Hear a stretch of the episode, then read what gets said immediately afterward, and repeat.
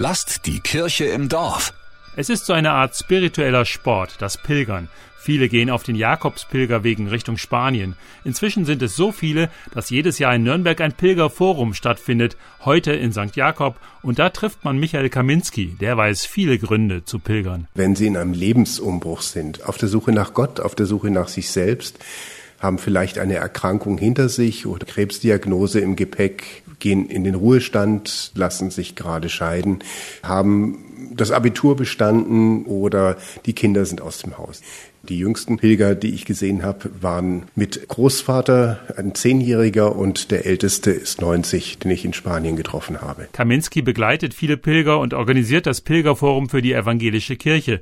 Er selbst kam vor 16 Jahren zum Pilgern wie die Jungfrau zum Kind. Als eher Nicht-Wanderer sollte er zwei erkrankte Kollegen vertreten, die hatten Pilgern für junge Männer geplant. Ich bin mit den jungen Männern unterwegs gewesen und habe gemerkt, bei denen passiert so viel.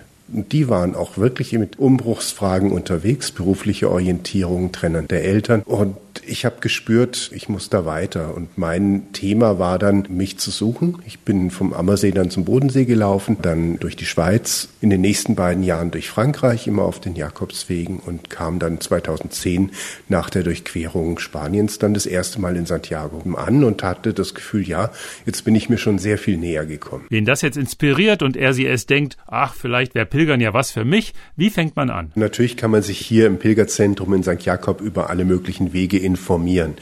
Man kann von der Haustür losgehen. Gerade hier in Nürnberg gibt es mehrere Jakobswege. Aber in Spanien und Portugal sind die Wege auch super markiert. Es gibt viele Herbergen. Das Pilgern ist dort fast einfacher, sagt Michael Kaminski.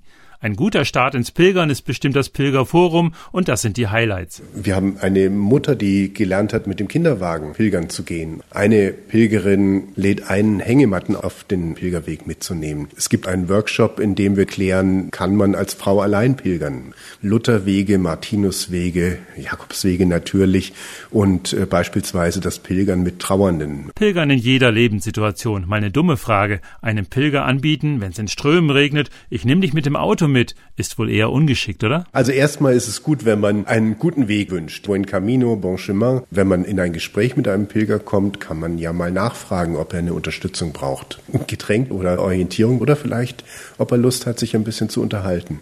Viele Pilger wissen auf die Frage, Warum machst du diesen Weg? Eine ganz eindrückliche Antwort zu erzählen. Christoph Leferz, evangelische Redaktion. Lasst die Kirche im Dorf. Immer freitags gibt's eine neue Folge. Abonniert uns gerne.